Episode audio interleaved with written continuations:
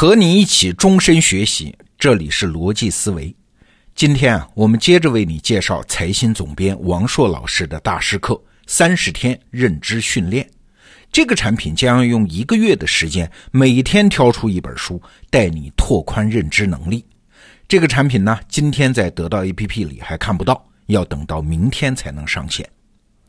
那王硕领读的这三十本书里面，有一本叫《变谎》。就是辨别谎言，作者呢叫保罗·艾克曼，是当今世界上首屈一指的辩谎大师。那关于这个话题啊，我们先从一个机器，就是测谎仪说起。测谎仪的原理很简单啊，就是在你身上绑一些电极，用电极测你的植物神经系统的反应，比如监测你的心率啊、出汗呐、皮肤的电反应啊等等。然后间接推导你是不是在撒谎，听着呢是很高科技，但实际上你想这个逻辑链条它是很成问题的。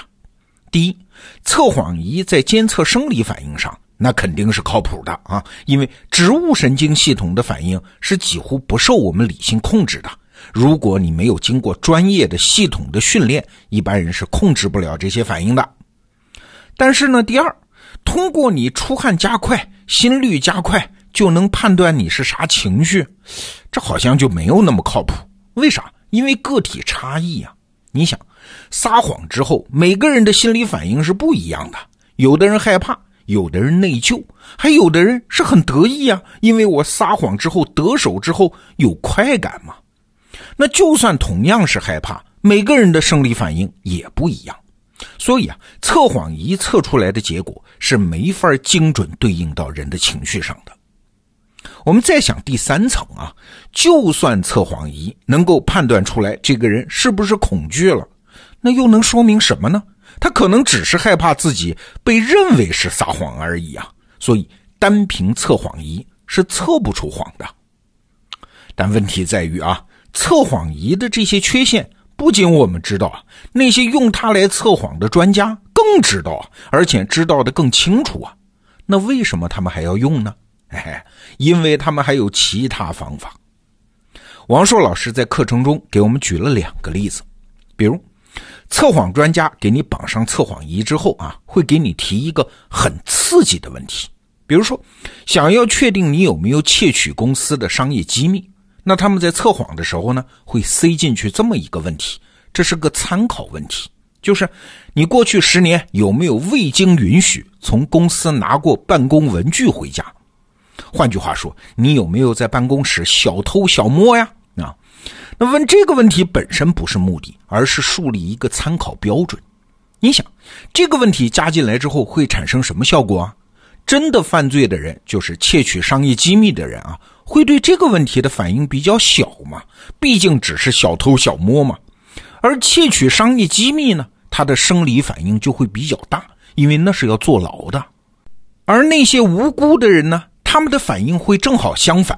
反正我没有窃取过商业机密啊，但是在公司小偷小摸这种事儿的名声太不好听了，所以他会更加愤怒。你看，即使同样是恐惧或者是愤怒的反应，加进来这个参考问题之后，就比较容易锁定那个撒谎的人了。这是一个方法啊。测谎专家经常用的另外一个方法呢，是给你提一个只有作案人才知道真相的问题。还是拿刚才那个商业机密失窃的例子啊，测试者就会问你：保险柜的密码是一二三，是不是？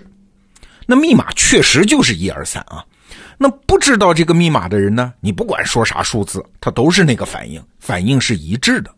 但如果你真知道这个密码，听到这个数字和听到别的数字，那反应当然就不一样啊。这也可以帮助锁定撒谎的人。好了，这就是测谎仪的运作机制。这个例子啊，可以帮助我们理解一件很重要的事儿，就是人和工具的关系。到底是什么？哎，这个脑洞有点大啊！过去啊，我们往往以为工具就是替代人的一部分功能嘛，提高人在某一方面的能力嘛。比如弓箭就是对我们人手的延伸，让我们可以够得着远处的猎物；汽车呢，就是人脚的延伸，让我们可以跑得更快。而对那些不能马上有效提高我们某一方面能力的工具呢，我们总是将信将疑。哎，有用吗？比如说测谎仪，它本身就有逻辑缺陷呀，它并不能直接测出谎言啊，所以很多人就怀疑它的作用。但是啊，从我们刚才讲的那些方法中，你可以看得出来啊，测谎仪并不是用来测谎的，它实际上只是弥补了人观察世界的一个维度。说白了，它只是帮那些想测别人谎的人画了一道辅助线。真正的测谎仍然是人和人之间的博弈，而对人来说，有没有这道辅助线，那差别可就大了。所以你看，工具的作用其实是可以分成两类的啊。一类工具呢，是对人现有的力量强化延伸啊，这种工具很受欢迎；而还有一类工具呢，看起来不是那么有力量，但是它能给人观察世界增添一个维度。那你说哪种工具更有用？就比如说啊，你是一个马上就要上阵打仗的将军，现在给你两个选择：第一是给你增加一千人的兵力；第二呢是有间谍告诉你昨天晚上敌方的指挥官在帐篷里说了什么。哎，你选择要哪个呢？当然是第二个更有用吗？它并不直接增强你的力量，但是它让你多了一个感知战场的维度。我们再来举个例子，你就明白了这种工具的厉害之处了。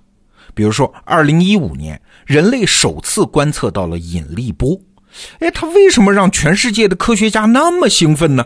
引力波这个东西本身很小啊，单摆福歌的看，它并没有什么意义啊，只是知道很多亿年前哪个黑洞爆发了等等，这有啥意义呢？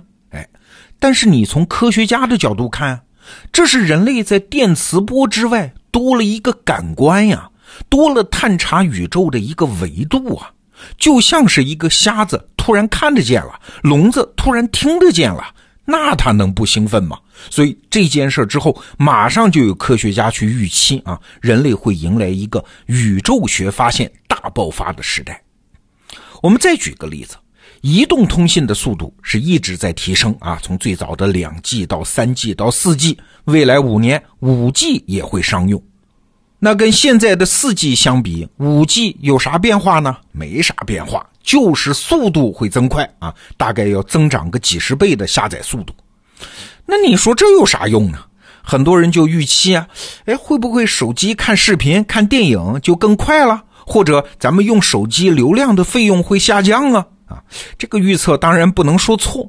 但是请注意啊，所有这些预测都是现有维度的延伸啊，这是没法预见五 G 的真正价值的。要想知道五 G 的真正价值，我们回头看一下四 G 时代就清楚了。还记得当年从三 G 提升到四 G 的时候，也有很多人说啊，说手机将来可以看电影什么的啊等等。但是回顾过去这几年，真正的价值是在这儿吗？不是啊。四 G 真正的成就是可以移动支付了，只有这么快的无线通信的传输速度，才会掀起什么在微信里抢红包啊，才会更方便用移动支付买东西啊。所以，移动支付在中国的大爆发，对中国商业的推动，比手机看电影这事儿那要重要的太多太多了。所以你看，技术的演进不是单维度的增强原来的力量。而是在你出其不意的地方，在其他维度上对整个文明猛推一把。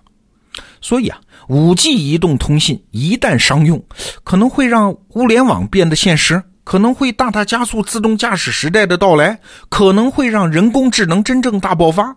不知道啊，我们现在没法预测。但是可以肯定的一点是，现在能看到的，一定不是五 G 真正价值实现的地方。你看，这就是维度的力量。现在大家讨论区块链技术也是个例子啊，已经成熟的区块链应用，比如说比特币，还有这币那币啊，结果就是各种投机者扎堆啊。那冷静的旁观者呢，很容易得出一个结论，说区块链技术不靠谱啊，除了让投机者得逞，没有什么现实的用处。哎，但是我们不能这么看。我们既不会去参加区块链的投机，也绝对不敢小看区块链的未来。为啥？就是我们今天讲的嘛，人和工具之间的关系有可能超越我们的想象。一项新技术的出现，在已经看到的维度上，它可能作用不大，甚至是乱象丛生。但是啊，这种新技术它总会绕到你身后，在一个现在还不知道的地方，在一个全新的维度上，洞开一个巨大的机会。虽然我们现在还不知道这个机会具体是什么，但是我们能不瞪大眼睛、聚精会神地观察他吗？哎。这就是我从王硕老师的课程《三十天认知训练》里面得出来的一个思考。这个课程明天正式上线，逻辑思维明天继续为你介绍。明天见。